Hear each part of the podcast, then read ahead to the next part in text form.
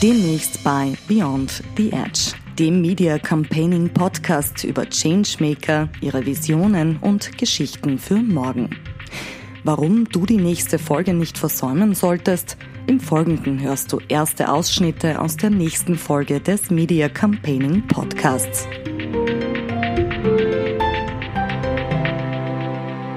Wir sehen im Jahr in Deutschland, Österreich und der Schweiz in Summe zwischen 2.000 und 3.000 Businesspläne, beziehungsweise wir kriegen bis zu 2.000 bis 3.000 Finanzierungsanfragen. Auf der Unternehmensseite, also sprich auf der Seite der, derer, die Geld suchen, befeuern die Krisen generell unser Geschäft, weil dadurch eines zentraler wird, nämlich Eigenkapital auf Unternehmensseite. Und das ist schon in Corona immer wichtiger geworden.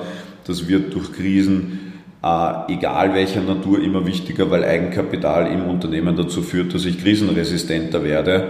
Und deshalb ist unsere Finanzierungsform immer wichtiger für die Unternehmen, weil sie dann merken, dass die Finanzierung über die Bank allein zu wenig ist, um durch eine Krise zu kommen, weil ich ganz stark davon überzeugt bin, dass dieses Thema Demokratisierung des Kapitalmarkts, breiterer Zugang zu äh, alternativen Investment uns vor allem auch lokaler und persönlicher zu investieren ein zentraler Faktor für Europa sein wird. Und da möchte ich mit unserem Unternehmen und mit meinen Kolleginnen und Kollegen einen Beitrag leisten. Das ist meine Vision.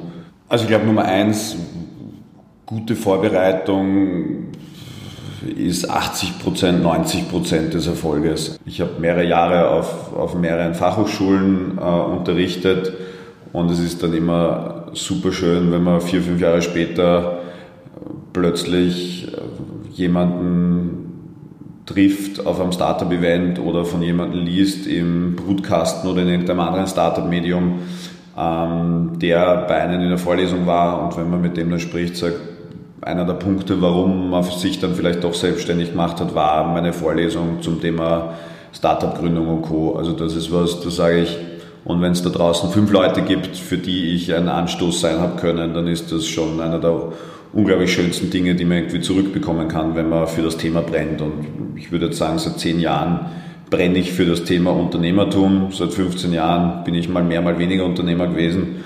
Und das ist, glaube ich, einer der schönsten Dinge, die man sagen kann, wenn man Leute für sowas inspirieren kann. Das ganze Interview sowie exklusives Bonusmaterial gibt es demnächst auf diesem Kanal. Jeden zweiten Montag im Monat neu auf mediacampaigning.net.